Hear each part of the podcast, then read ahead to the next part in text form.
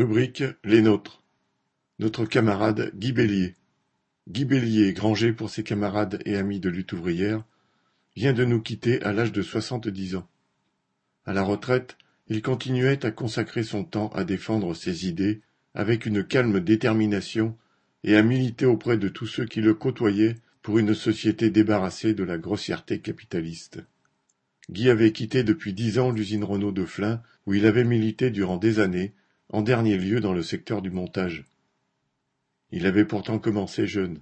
À dix-sept ans, à l'été 1969, muni d'un CAP de menuisier, il avait été embauché chez Bruinzel, une entreprise fabriquant des rayonnages. Puis, ayant rejoint Lutte Guy avait été embauché en 1971 dans la construction électrique à l'Alstom savoisienne de Saint-Ouen, où un petit groupe de militants faisait vivre les idées révolutionnaires en dépit du patron et des staliniens qui tentaient de les faire taire.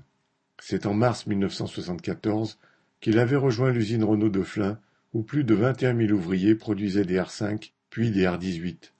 Apprécié de la plupart de ceux qu'il côtoyait pour sa droiture, sa bonne humeur, sa gentillesse.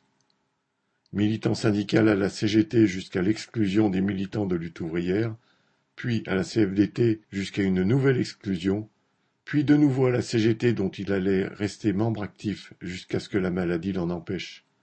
Guy avait su s'entourer de nombreuses sympathies parmi les ouvrières et ouvriers de sellerie, puis de la mécanique. Toujours prêt aux bons mots, jamais blessant, il savait faire partager ses idées, ses connaissances, sans insistance, avec subtilité, et tous en redemandaient. Ces moments autres, Guy les appréciait en lisant, en peignant, ou dans des randonnées avec sa compagne Christine et ses camarades. Militant ouvrier, cultivé et tenace, Guy fut à maintes reprises candidat pour lutte ouvrière, en particulier dans les Yvelines, où la plus grande partie de son activité militante se déroulait, au Mureau et à Mantes-la-Jolie, où l'industrie automobile vit du travail de milliers d'ouvrières et d'ouvriers. Il y a peu, son sourire réchauffait encore les réunions des militants des Mureaux et d'Aubervilliers-Flins.